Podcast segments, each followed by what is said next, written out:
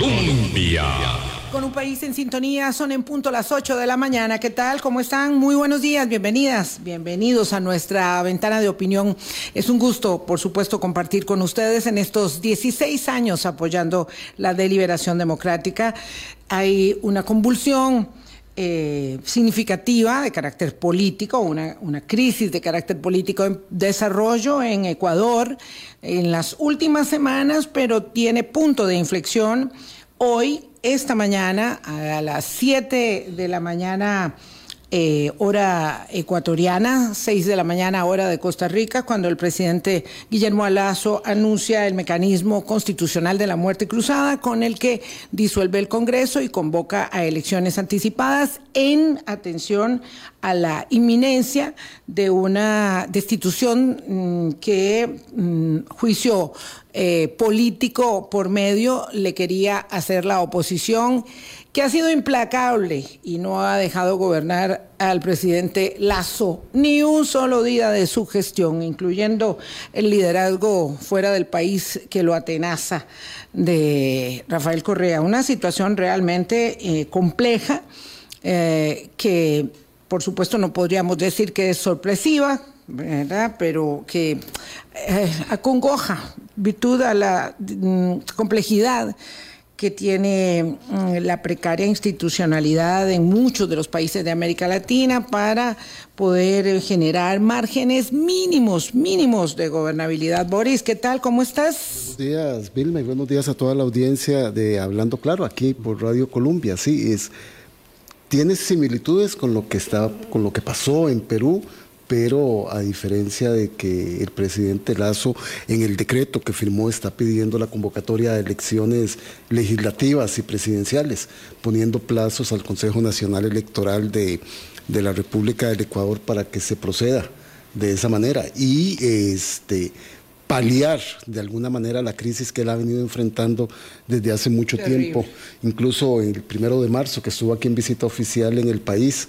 firmando un acuerdo comercial y también el acuerdo de los, de los límites fronterizos por la pertenencia que tenemos nosotros dichosamente de la isla del Coco que dicen que es una de las primeras islas de los, del archipiélago de Galápagos. ¿Qué nos hace, qué nos hace hermanos fronterizos, fronterizos con Ecuador? En, el área marítima, Exactamente. Claro, en, la gran y vasta riqueza marítima que, tenemos. Y que no explotamos y que no sabemos cuidar tampoco, pero bueno. Hay que seguirle dando seguimiento a, sí, la crisis en Ecuador. En, Ecuador, este, de verdad que es impresionante lo que ha venido sucediendo. Tiene diferencias, como decís muy bien, respecto Mm, de, eh, del Perú, muchas, eh, y vamos a ver qué deriva de los acontecimientos se produce en estas horas, ¿verdad? Muy, muy sensibles respecto de este anuncio de muerte cruzada con el que sorprendió al presidente Lazo muy temprano en la mañana, porque ayer hubo sesión legislativa como 10 horas más o menos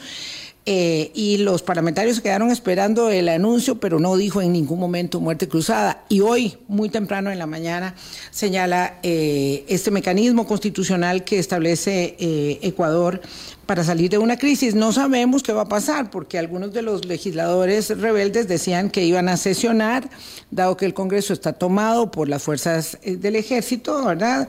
Que evidentemente están respaldando al presidente en lo que puede observarse hasta el momento. Entonces que el Parlamento quería sesionar en rebeldía en cualquier parte, pero bueno, ya está, ya está el mecanismo de la muerte cruzada establecido y bueno. Vilma, hoy tenemos un acto que nos debe enorgullecer a todos como costarricenses, porque es cuando la patria le honra a todos sus premios nacionales, ¿verdad? Con una discusión enorme que estamos teniendo con la reducción del presupuesto en el Ministerio de Cultura. Hoy en la noche la entrega de los premios nacionales en el Teatro Nacional. Sí, bueno, en un contexto complejo, sí, yo sé que el acto siempre es muy, muy este, significativo, particularmente. llega.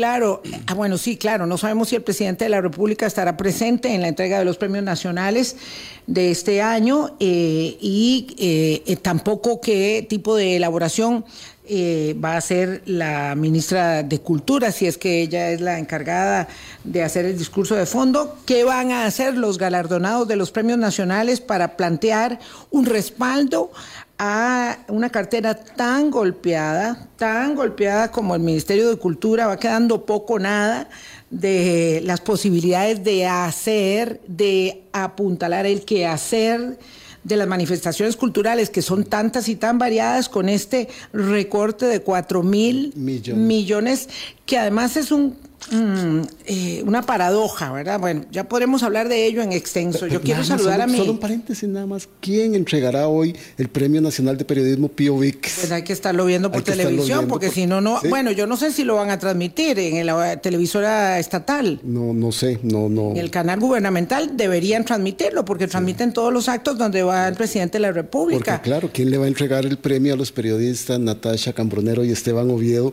por una investigación de presuntos delitos electorales? De la campaña del hoy presidente de la República. Sí, hay que verlo. Se pone usted muy quisquilloso. El invitado nuestro, hay que saludarlo de una vez para meterlo en la conversación. A don Miguel Guillén, que es secretario general del Partido Liberación Nacional. Don Miguel hace ya bastante tiempo que fue electo y esta es la primera vez que conversamos. Eh, es la primera vez que conversamos, ¿verdad, Miguel? Buenos días. En radio sí, claro, claro, en radio, en radio sí. Eh, conozco a Miguel Guillén desde hace muchísimo tiempo, porque bueno, pues es muy conocido en la juventud liberacionista y en la juventud universitaria, donde hacía este trabajo eh, en la Federación de Estudiantes de la UCR, así que bueno, él tiene la política en las venas, es una pasión que le corre sin ninguna, sin ninguna duda. Don Miguel Guillén, secretario general del Partido Liberación Nacional, ¿qué tal? Buenos días. Buenos días, doña Vilma y don Boris. Un gusto estar acá y, y un honor también compartir acá micrófonos con ustedes y la audiencia Sí, por supuesto, claro que nosotros tenemos que hablar con don Miguel Guillén porque una Asamblea General del Partido Liberación Nacional estableció los puntos sobre las CIES respecto de las elecciones municipales del próximo año, y siendo que Liberación Nacional es el partido que va a poner más en juego en esa elección del próximo primer domingo de febrero, pues evidentemente las decisiones que se tomaron en esa asamblea eh, son, determinantes. y nos obligaba a tocar el, tema esta mañana en medio, como decía, de muchos este, eh, sobresaltos que nos produce la política local, porque vea que tenemos pendiente nosotros entrarle más al tema de CINDE. Mm, tenemos pendiente, tenemos pendiente muchos temas, este, pero eh, creo que le podemos dar un poquito de pausa a, la 4.3 porque eso no está en este momento en la discusión, pero lo de crimen organizado es candente, es algo de lo que también queremos hablar con don Miguel y esta semana se nos atravesó eh, el tema del Ministerio de Cultura, con 4 mil millones de aparente reducción que dice el presidente de la República, que todavía no hay nada fijo porque tiene una bolsa. Eso es muy sorpresivo. el presidente dice que tiene una bolsa de 125 mil millones para luego repartir y llevar paz. Y decir, aquí le voy a poner a usted, aquí le voy a poner a usted. Por lo pronto pareciera que lo de cultura es un castigo por la subejecución presupuestaria mm, de, del año anterior. Eh, yo no sé qué opinión le merece usted que es politólogo y está en todos los asuntos, don Miguel Guillén como político, como politólogo y como observador desde la oposición de, de lo que está pasando. Bueno, el 4 de enero de 1971, don Pepe creó el Ministerio de Cultura. Y desde ahí Liberación Nacional emprendió, bueno, ya había emprendido acciones obviamente en gobiernos anteriores, pero formaliza Liberación Nacional desde un gobierno liberacionista, nada menos que don Pepe, su compromiso con la inversión en la cultura. Mm. Porque estábamos convencidos eh, como partido político y como movimiento político histórico que la cultura enriquece la, la sociedad. En la medida que se deje de invertir en cultura, se empobrece la sociedad. Sí, y eso es un tipo de empobrecimiento irrecuperable. Cuando la sociedad se deteriora a ese nivel tan central, tan nuclear, perdemos la civilidad, perdemos convivencia, perdemos nuestra idiosincrasia, no nos reconocemos a sí, mismo, a sí mismos como este, costarricenses y como conciudadanos. Así que es muy, muy, muy grave. Lo del Ministerio de Cultura viene en un deterioro desde hace ya bastantes años, no es una cosa de este año, de este gobierno.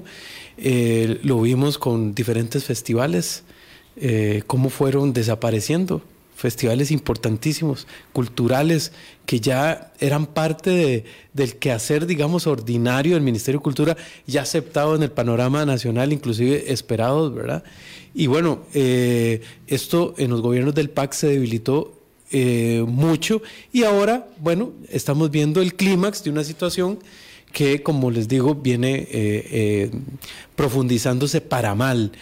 Eh, por supuesto que Liberación Nacional en esto ha tenido una posición clarísima. Nosotros no creemos en desfinanciar al Ministerio de Cultura, ni tampoco desmantelar, porque además hay un proceso de desmantelamiento de una serie de instancias. Ahora ustedes mencionaban CINDE, bueno, eh, se desmantela, se disecciona una trilogía que era eh, exitosísima para el país, que era COMEX, Procomer y CINDE.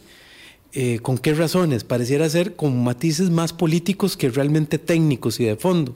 Sí, hacerle un daño a la inversión directa extranjera a ese nivel nos parece que es una acción completamente equivocada. Lo de la Fundación Omar Dengo también, una acción de desmantelamiento directa, ¿verdad? Ahora lo del Ministerio de Cultura.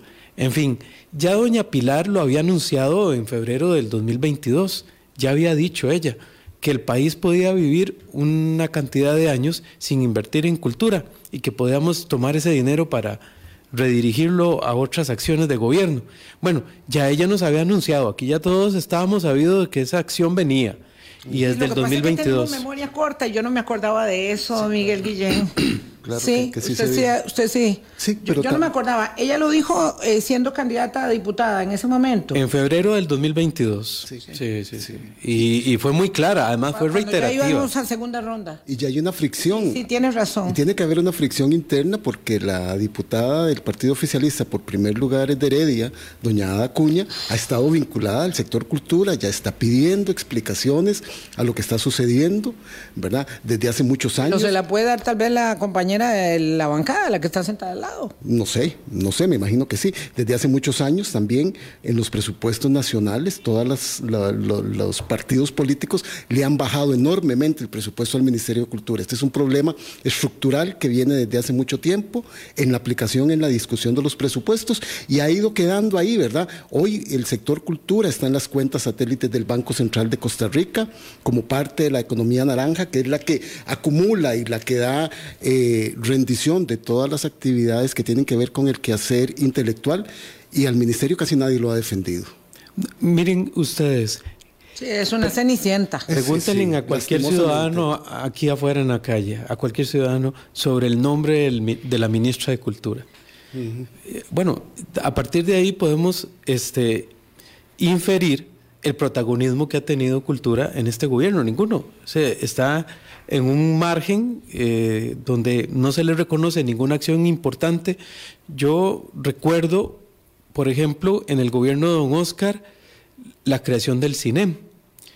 Eh, qué cosa más grandiosa, por ejemplo, llevar escuelas de música a todos los pueblos de manera tal de que niños que si no fuera de esa forma no iban a tener acceso a educación musical, por ejemplo. Y a los instrumentos valiosísimos que les otorga el cinema a estas familias y... Y toda esa colaboración estratégica que se dio con las municipalidades.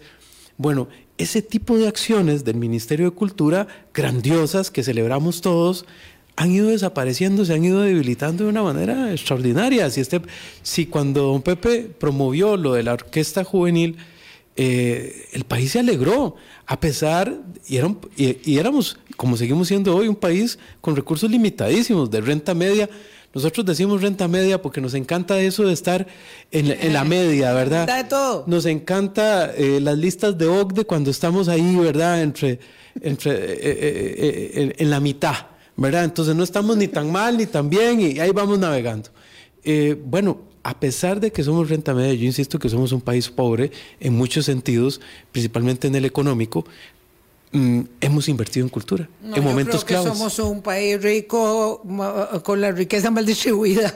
Yo creo que somos un país que tiene una gran cantidad de condiciones para ser como una potencia. ¿Verdad? Pero bueno, ese es un debate. eso es cierto, eso es cierto, no lo niego. Lo que, lo que sí es que, eh, vamos a ver, los recursos son tan limitados y la pobreza tan creciente que digo, hay que reconocer la pobreza donde está para poderlo solucionar. Por supuesto que tenemos un potencial, ¿verdad?, extraordinario de crecimiento que no aprovechamos. Completamente de acuerdo con doña Vilma.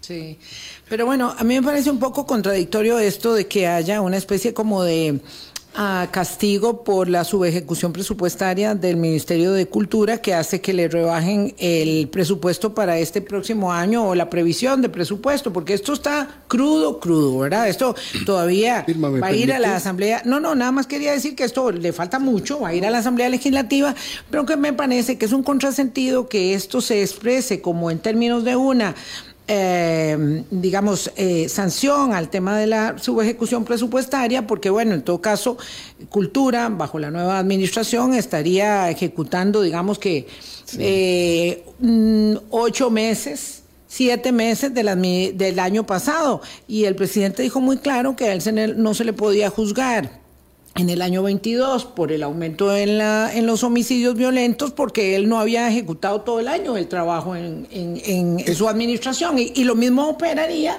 para la ejecución o su ejecución presupuestaria.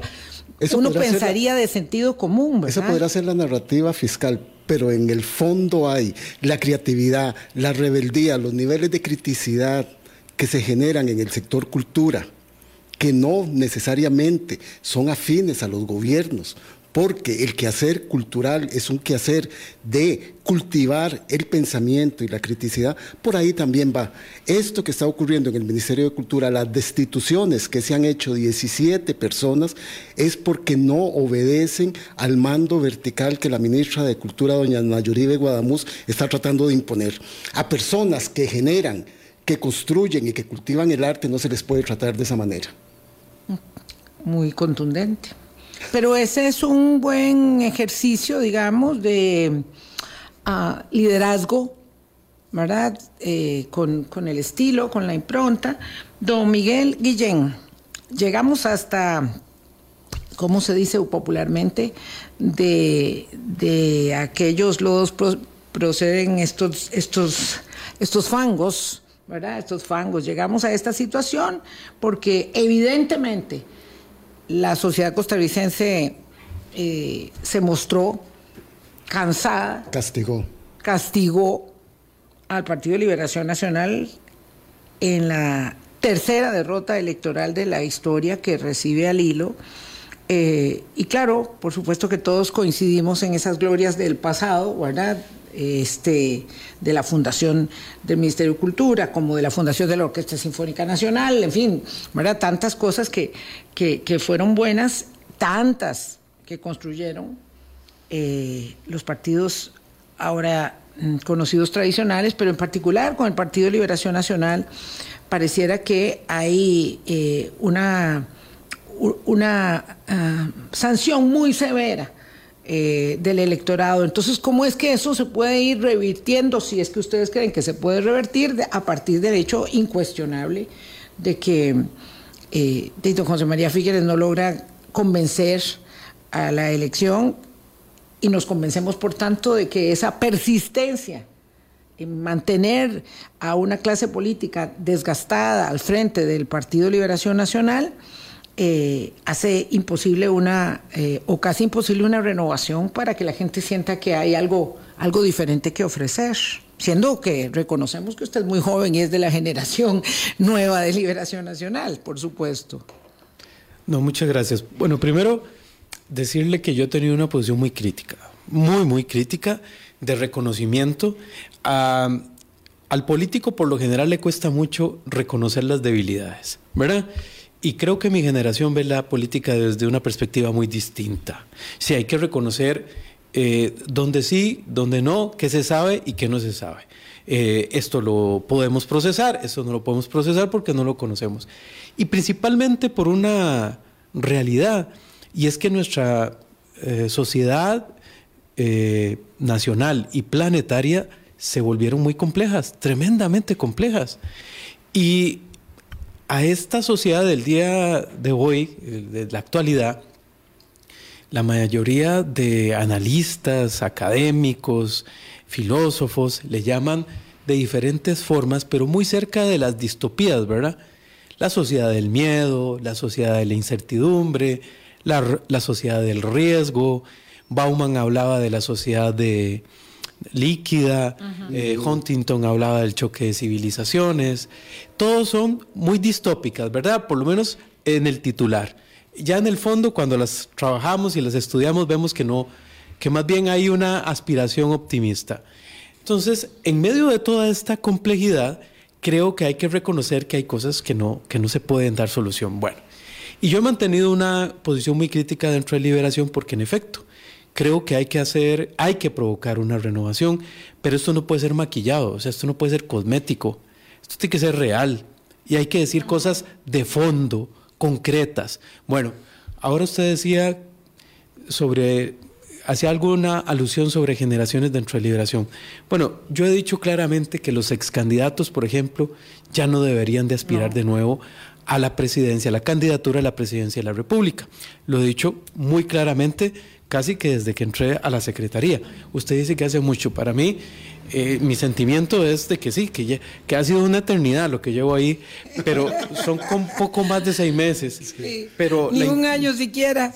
Ni un año, y, y les digo que no es absolutamente una tarea fácil, en lo absoluto, es una tarea muy compleja, principalmente porque me he propuesto despertar una generación.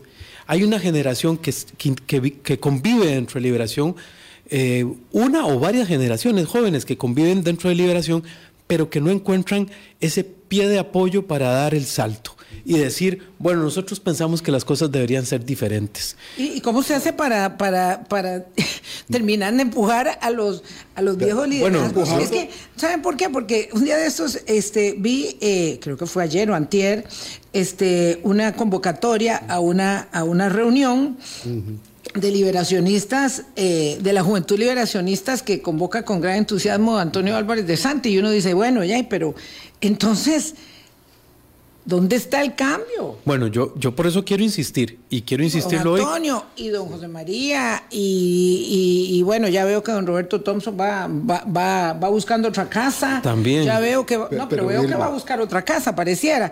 Toda esa gente parece que está ahí aferrada contundentemente. Vamos a tener muchas disquisiciones vos y yo. Yo le agradezco a gente joven como don no, yo que estén ahí y en todos los partidos políticos las juventudes deben ir exigiendo el campo y la renovación necesaria. A, codazo empujando, que empujando, Bueno, es parte de la contradicción. Yo he sido claro en que los ex candidatos ya no deben de aspirar más, ni los expresidentes, ¿verdad? Con esa claridad. Eh, y la otro, y lo el otro elemento que he venido este, también defendiendo es que en liberación ya no deben de existir los puestos vitalicios. Los ex candidatos tienen puestos vitalicios en el directorio y eso no permite efectivamente que el agua corra, que haya nueva, que, que, el agua este, fresca corra, que se oxigenen los órganos. Ahora, no quiero decir. Ustedes en la Asamblea Nacional, que a mí me llamó poderosamente la atención del fin de semana pasado, erradicar el nepotismo, bueno, la, la herencia de puestos. Le voy a decir, esa es una iniciativa que yo vengo impulsando. Yo, yo propuse una moción que impulsé durante varias semanas, convoqué a los tribunales internos para generar un documento que este, estableciera, que contemplara criterios ético-políticos, entrarle temas de fondo eh, que son difíciles, o sea, que, que realmente generan fricción dentro de Liberación Nacional.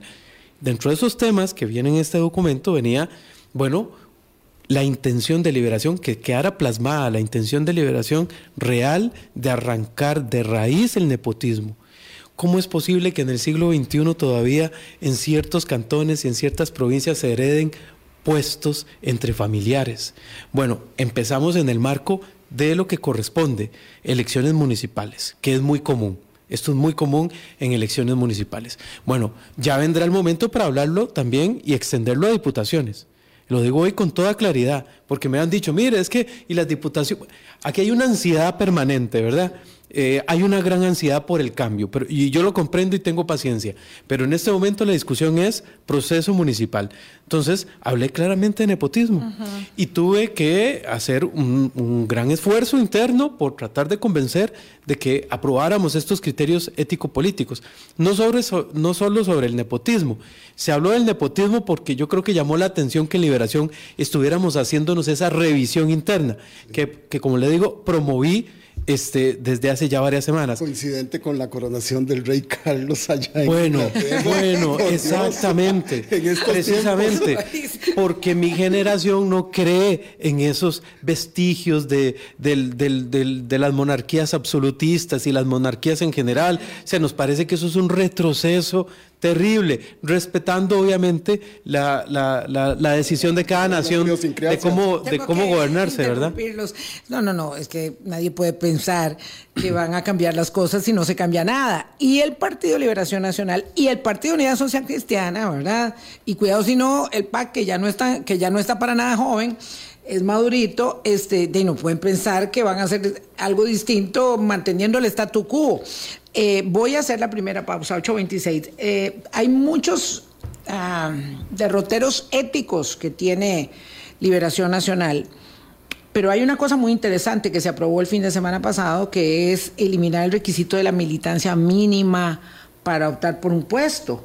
Eh, en este proceso electoral de febrero. Quiero que nos lo explique. Y después seguimos hablando de los temas éticos y de los carretillos de centenares de mociones que una diputada del Partido Liberación Nacional pone para cruzarle los palos a la carreta a la ley de crimen organizado. Colombia.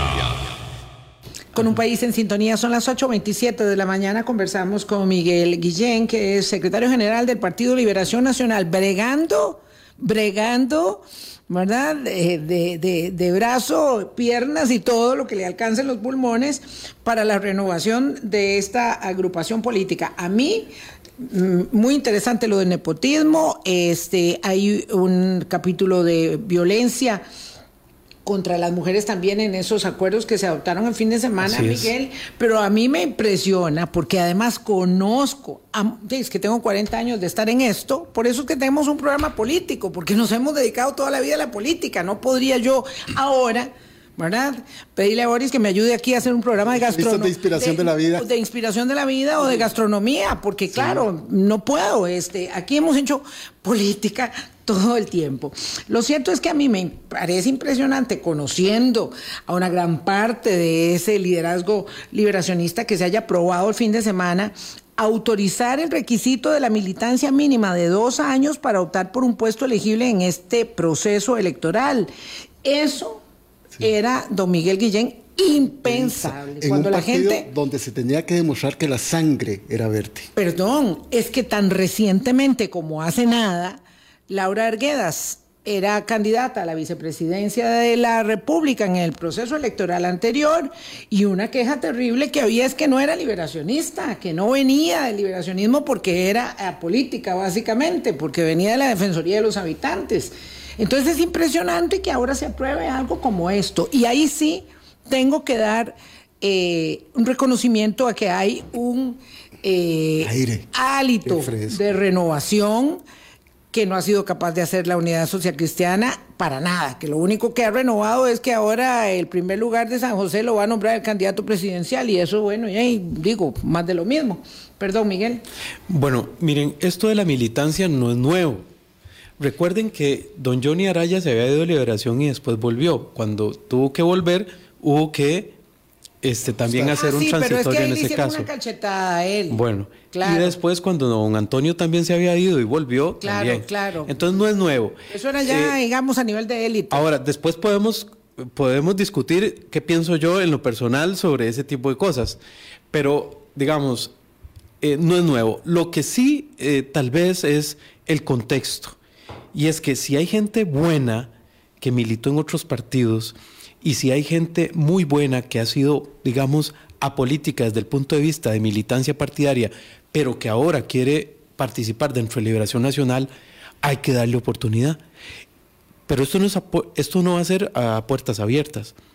La moción se aprobó manteniendo un filtro del, directorio analizando caso por caso. Mm. O sea, se va a analizar caso por caso, no es un asunto de que vengan todos los que quieran e inscríbanse, no. Hay un análisis, un filtro y además dentro de los mismos requerimientos en este documento que yo promoví sobre criterios ético-políticos para nombrar candidatos en el próximo proceso electoral municipal de 2024, dice muy claramente, vamos a ser rigurosos, rigurosos en evaluar la idoneidad moral y ética. Es fundamental porque Dios libre se meta ahí otro representante de las fuerzas de la criminalidad, por ejemplo, que ya se han colado, y eso puede pasar con militancia o sin, ella. Tampoco vengamos a engañarnos, que es muy peligroso para los partidos políticos todos. ¿verdad? La penetración, eso en todas partes se ha dado, y también en Costa Rica, de, este, digamos, delegados eh, de negocios oscuros en la Asamblea Legislativa, caminaban por ahí por el Congreso en la administración anterior, que llegan a visitar a los diputados y, todo eso ha hecho que la Asamblea sea incapaz de afrontarlo y de encararlo como debe el Poder Legislativo, pero están en el estamento judicial, en el, en el Ejecutivo, se están colando por todo lado, desgraciadamente. y eso, ¿verdad? Me parece muy bien que don Miguel explique que haya ese filtro, porque no solo la mano del crimen organizado o gente que quiera aprovecharse, sino de muchos oportunistas que han utilizado divisas como el Partido Nueva Generación o el Partido El PIN o partidos taxis como el partido que llevó al, al gobierno a un Rodrigo Chávez. También hay que tener esas previsiones. Y esto, Miguel, solo para contextualizarlo, usted lo ha explicado muy bien, este acuerdo es solo para el proceso municipal. Esto Habrá que ver qué pasa posterior. Se circunscribe específicamente para febrero de 2024. En ese marco estamos, digamos, conversando. Ya vendrá un momento para hablar de algunas otras reformas. Yo convoqué eh, a un diálogo nacional interno dentro del Partido de Liberación para una reforma integral del estatuto. Eso lo hice en abril. Mandé una nota, eh, adjunté un documento borrador que había preparado una comisión, pero que tenía ya varios meses de, llevar polvo por ahí y me pareció un buen momento para que el, para que el partido fuera meditando sobre algunas reformas en paralelo al proceso mientras se desarrolla el proceso municipal, ¿verdad? Digamos, una persona eh, que no ha tenido militancia alguna, en el Partido de Liberación Nacional tiene interés en optar por una postulación para alcaldía o vicealcaldía y entonces eh, presenta su atestado y su solicitud al directorio político del partido que evalúa si esa persona pues es correcta, si tiene una hoja de vida limpia y si tiene algún liderazgo y alguna capacidad y dicen, bueno, sí, usted puede participar, es así. Sí, eh, obviamente hay un primer filtro de nuestra dirigencia, ¿verdad? Que es la que recomienda. Sí, eh, recuerden que los candidatos... Pero eso va a ser muy difícil. Dígase que yo tengo, ¿verdad? Este, esto es porque es improbable, absolutamente. Entonces quiero ser regidora. ¿Verdad? De mi, mi, comunidad. Este, y entonces, claro, ya hay toda la dirigencia de mi, del cantón, que es de liberación, va a decir, no, no, pero si esta señora está llegando, nunca ha estado militando en el partido, ¿por qué va a venir ahora a ser candidata a regidora? Bueno, si hay un rechazo, no se va a aprobar. Ah. Si hay un rechazo, no se va a aprobar. Porque acuérdense Claro, porque ahí se van a hacer los cerrojos totales y van a decir, bueno, ya, usted estaba en fila primero, usted estaba en fila primero, ahora doña Vilma, ¿por qué va a ser regidora? Recordemos que las asambleas cantonales nuestras son las que eligen los candidatos. O sea, todos los candidatos que conforman nuestras nóminas que se van a presentar para febrero de 2024 en la elección del proceso municipal, la eligen las asambleas cantonales, donde están los dirigentes cantonales, que son los que conocen a los líderes de sus comunidades. Y después una asamblea nacional ratifica eso. Entonces, pero el primer filtro, el primer gran filtro, es la organización propiamente territorial. Me va quedando esta inquietud entre lo necesario que es pasar ahí el colador, ¿verdad? Para que no se eh, meta gente indeseable. Bueno, y es que además... por otro lado, que la apertura a la no militancia sea de verdadera y no sea, como usted decía, una reforma de maquillaje. Bueno, es que en liberación nada es fácil. Absolutamente nada es fácil. ¿Verdad? El que quiere ganarse. No, no, es que en la vida no hay nada fácil, ¿verdad? Pero en liberación, en, la vida política, en liberación, todavía es tremendamente. Una de caníbales, decía eh, el extinto Luis Alberto, Monge, Álvarez. Es un nido de caníbales, decía. Es muy duro, es muy duro. Y por eso es que cuando eh, se da eh, un liderazgo en liberación real y comprobado es porque, porque de verdad sucedió. O sea, hay algo, hay una serie de filtros, ah, hay una convicción que le hace mantenerse a usted dentro de liberación y dar este, batallas que, que, no es para débiles. Sí, no es para la gente que, ah, voy a intentar meterme en política, a ver cómo me No, eso en liberación no funciona. Ahora, sí, sí, tengo que reconocer. Se crean partidos. Para eso se crean y por eso defiendo los partidos permanentes. Institucionalizados. Y combato los partidos taxi, los partidos desechables que se utilizan para cada campaña. Mira, Miguel, yo estoy totalmente de acuerdo con lo que usted dice. Lo que, lo que, lo que me tiene frustradísima es que los partidos permanentes han sido incapaces de renovarse, de, leer el signo de los tiempos, de entender cómo cambió la política y lo político y las demandas de la ciudadanía, y por eso es que terminamos cayendo en las ofertas de alguien que dice aquí yo vengo y golpeo la mesa y voto todo esto porque esto este no había servido. Bueno, mi tarea sí ya es más optimista porque mi tarea, mi mandato es precisamente abrir esas brechas para tratar de que esa generación pueda vincularse, pueda, digámoslo, colarse y podamos tomar realmente las estructuras del partido con una visión distinta. Por eso yo vengo insistiendo en que no deben existir los, los puestos vitalicios, en que los ex candidatos ya no deben... Ahora, no quiero, no quiero decir con esto de que se deban de ir de liberación, no, pero yo creo que esto ya es algo muy personal, tendrá que debatirse, pero yo creo que los, los líderes, los que fueron candidatos y los expresidentes deberían de tener una, un rol de mentoría de estas nuevas generaciones, de acompañamiento. Es insustituible la experiencia que ellos tienen, insustituible, y ningún otro partido lo tiene.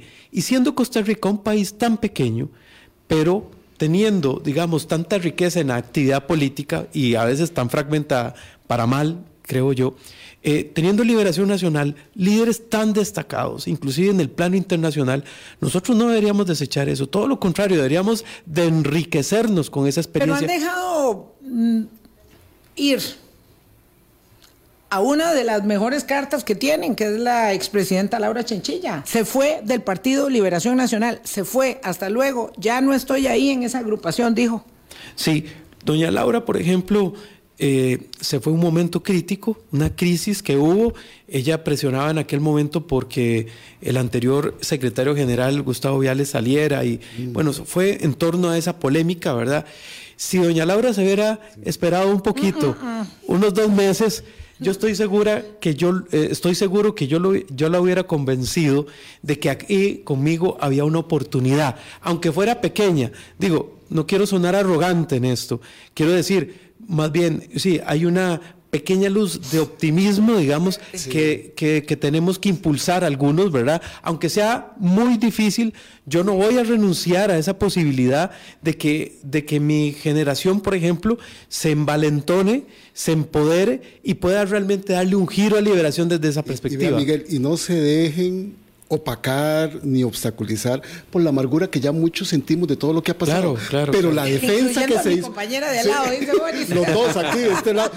no, se dejen. No se, pero, pero la defensa que se hizo de Gustavo Viales como diputado como, mi, como presidente de la Comisión de, narcotráfico, y Seguridad y como secretario, y como secretario del PLN fue absolutamente bochornoso.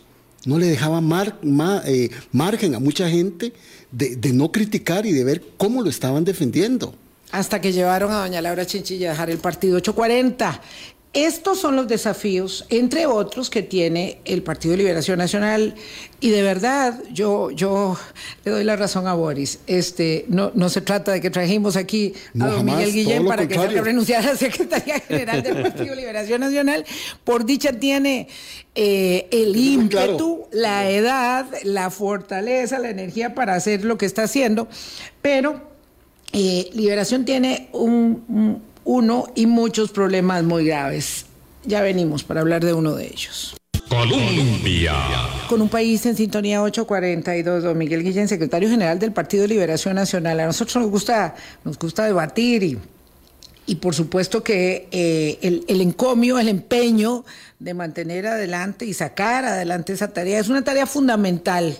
Dígase lo que se diga y nuestro escepticismo esté de por medio. Eh, lo cierto es que es una tarea fundamental porque de la eh, reconstitución, de la revitalización de los partidos políticos depende esta, esta democracia que corre por esas, por esas, eh, que, transcurre por esas correas. Pero Liberación Nacional, entre otros, tiene problemas graves que resolver.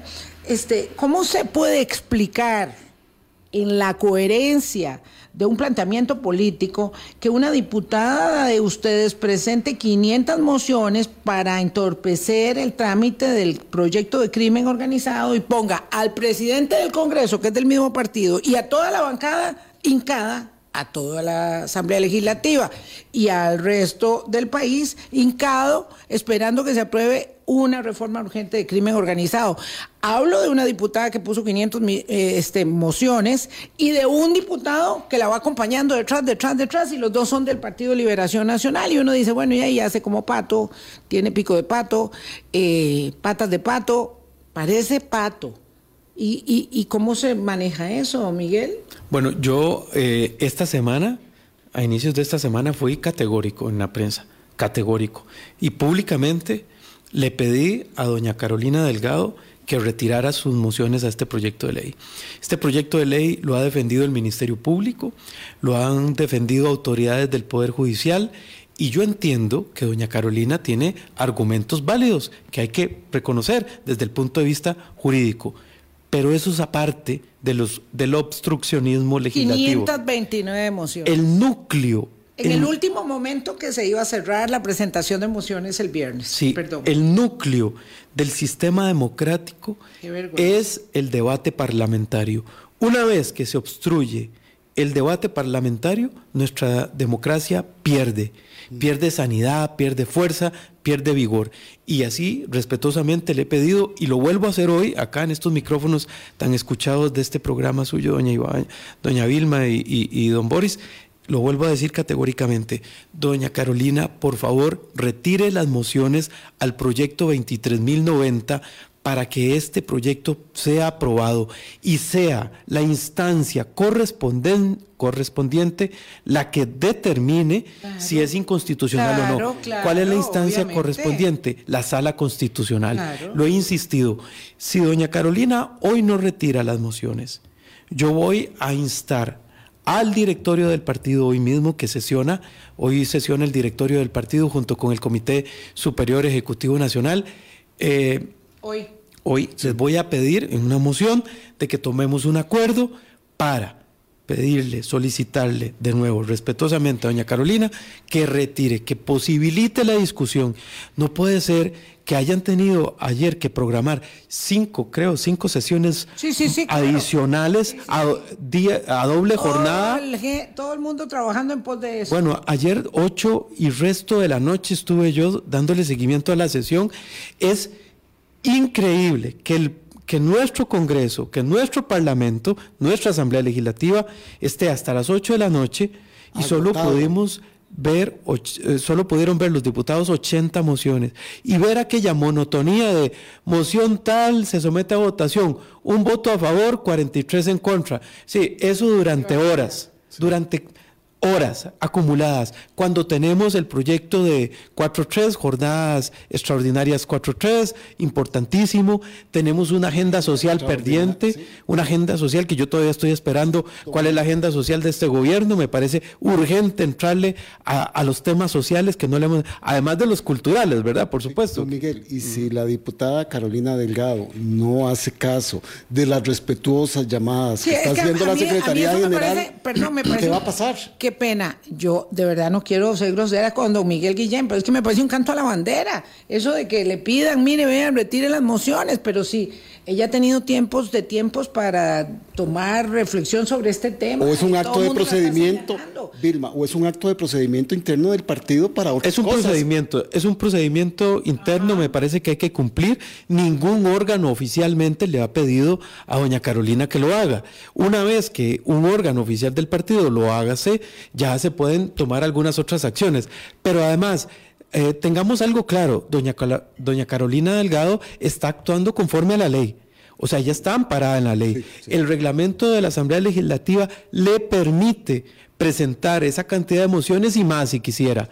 Entonces, es una debilidad también de, la gobernanza interna de la Asamblea Legislativa. O sea, el reglamento, a pesar de que se reformó no hace tanto, hace, hace unos pocos años, no posibilita todavía que este tipo de acciones se erradiquen, ¿verdad? O sea, no puede ser. Lo legal no tapa las dudas que pueda generar eso, que está haciendo ella y qué hay detrás de esto que está haciendo la diputada del Como dice el colega Diego Delfino, todo lo que estoy pensando no lo puedo decir porque, porque claro, hay que ser responsable eh, con la pluma y el micrófono, muy responsable y por supuesto tampoco nos vamos a exponer a una, a una demanda, pero los diputados tienen fuero, tienen fuero. Mm, don Miguel no tiene, nosotros tampoco, pero los diputados tienen fuero. Y yo lo que siento es que aquí hay un gran bochorno de los eh, diputados liberacionistas, eh, que son por supuesto la gran mayoría, eh, respecto de lo que está sucediendo en la familia,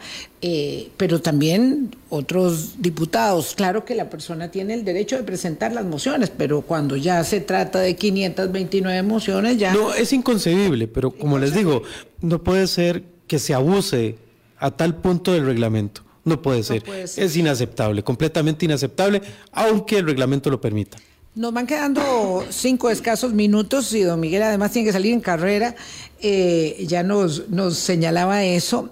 ¿Es posible ah, remodelar, retocar, arreglar la casa liberacionista? Digo, ¿o es que quieren seguir siendo un, un partido para tener la bancada eh, la mayoría más grande de las minorías de la Asamblea Legislativa y arañar eh, la cantidad mayor que puedan de alcaldías eh, o, van a hacer algo realmente... Hay muchas tareas complejas que se superponen al mismo tiempo. Necesitamos trabajar el tema ético con mucha fuerza, con total determinación y vigor hay que trabajar el tema de la reforma interna a través de una reforma del estatuto profunda, no cosmética. Por eso de remodelar y transformar, no, yo soy más de revolucionar, porque si no revolucionamos el pensamiento, la conducta ética, nuestra organización interna, inclusive nuestra visión, hay una, una generación dentro de Liberación muy atorada en las glorias pasadas. Oh, sí, sí, sí, sí. Totalmente atorada ahí. Yo siempre lo veo. Y entonces eh, eh, viven permanentemente eh, este, en, esa remembranza de glorias ya superadas. No, el costarricense hoy necesita nuevos retos, un horizonte totalmente Todas esas personas tenemos 60, 70, 80 años, ¿verdad? Sí, ya, ya vamos saliendo de vamos a ver, no de la vida, porque hay mucha plenitud y mucho, pero sí, digamos, hay que ah, eh, oxigenar y darle campo a unas ideas nuevas. Bueno, darles a limpiar, a limpiar el terreno. Yo siempre digo, puentes. siempre digo, volver hacia atrás, la mirada para eh, tener claro los principios de dónde venimos, cuáles son las luchas que gestaron eh, la fundación del Partido de Liberación Nacional y el gran proyecto de liberación nacional que fue la clase media y demás.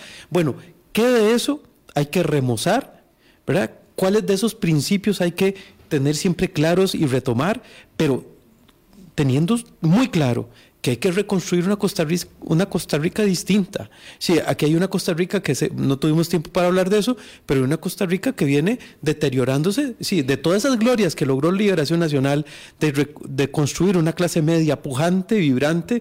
Eh, pero la logró Liberación, la logró la unidad, la logró la oposición de la, de la izquierda fue, una construcción... y después Fue una construcción país. Una construcción, claro. Pero el plan maestro lo originó Liberación Nacional. El plan maestro lo no, sentó. El plan maestro ya venía delimitado de, la, de los 40 también, bueno, con la década de oro. Pero no va a negar usted que la Junta Fundadora, por ejemplo, le dio un marco de acción a todo eso. Es que ahí es donde está el detalle. Es que hay que entender que somos el producto de una construcción conjunta. Totalmente de eh, acuerdo. ¿Verdad? Y que, que, la salvaremos conjuntamente. Y, que la salvaremos conjuntamente antes de que se nos vaya, ¿verdad? Por los cauces tumultuosos. Pero si es necesario un nuevo plan maestro. ¿Verdad? Si es necesario un nuevo plan maestro que nos articule y que nos dé un horizonte común. Hemos perdido la idea de un horizonte común y yo creo que Liberación Nacional tiene que hacer un esfuerzo especial en eso, en tratar de tiene una responsabilidad mayor eso. Bueno, y además tenemos un bagaje y además tenemos a los mejores líderes ahí concentrados todavía, pero no han explotado y es lo que yo quisiera, que esas generaciones innovadoras, frescas puedan tener un espacio real de incidencia y que algunos entiendan que ya no van, que ya no van que ya no lo están intentando. pero lo están intentando. Bueno, yo quiero dentro de Liberación Nacional. aprovechar estos breves segundos para decirles algo que ojalá, ojalá algunos medios puedan retomar. Yo hago un llamado especial. Primero, para que los excandidatos no vuelvan a aspirar a la candidatura por la presidencia. Y segundo, para que no inicie nadie dentro de Liberación candidaturas ni campañas prematuras a la presidencia. Eso no le hace bien a Liberación Nacional, no le hace bien al país. Hoy es momento de construir ideas que nos saquen a flote, que podamos recobrar un poco la estabilidad económica, principalmente en esos segmentos más vulnerables. Pero quisiera insistir, campañas apresuradas, campañas anticipadas no deberían de suceder. Es más, yo aspiro a que ojalá Liberación pueda ponerse de acuerdo en una candidatura, ya sea hombre o mujer, para que no tengamos esa división tan tremenda que se da cuando una convención interna nos divide tan profundamente. Yo quisiera aspirar a que tuviésemos la madurez de poder concertar alrededor de una figura y no vayamos a una convención sangrienta y una división terrible. que han tenido. Bueno, es una quijotada. Todo lo mío en esto que he planteado hoy son quijotadas, pero yo creo que no se puede estar en política si no se es un idealista convencido. Don Miguel Guillén, secretario general del Partido de Liberación Nacional, no nos haga caso, tiene razón Boris. Este, yo con todo y el escepticismo que, que expreso, tengo que señalar que necesitamos eh, unas quijotadas para salir de donde estamos eh, y para eso la gente, la gente joven, para eso la gente joven y no los que están o estamos, ¿verdad? Por la edad de salida en, en nuestras tareas. La gente de cultura, la gente de política tiene que empezar a construir utopías que nos den el aire, la fuerza a todos para salvar este país. Y es que además ese, ese, ese poco optimismo del que hablaba un poquito doña Vilma, yo lo, lo transformo distinto. Lo que yo percibo, lo que yo interpreto de esa energía es más bien, ojalá se pudiera lograr un, un cambio real, o sea, realmente pudiéramos dar ese giro. O sea, así lo interpreto yo, es, es más frustración en positivo que en negativo. Y comer mucha yuca, Miguel, comer mucha yuca para que proteja los órganos internos. Eso sí. Miguel Guillén, secretario general de Liberación, gracias. Muy buenos días. Adelante con la tarea. Gracias a ustedes, amigas, amigos. Hasta mañana. Pásenla bien.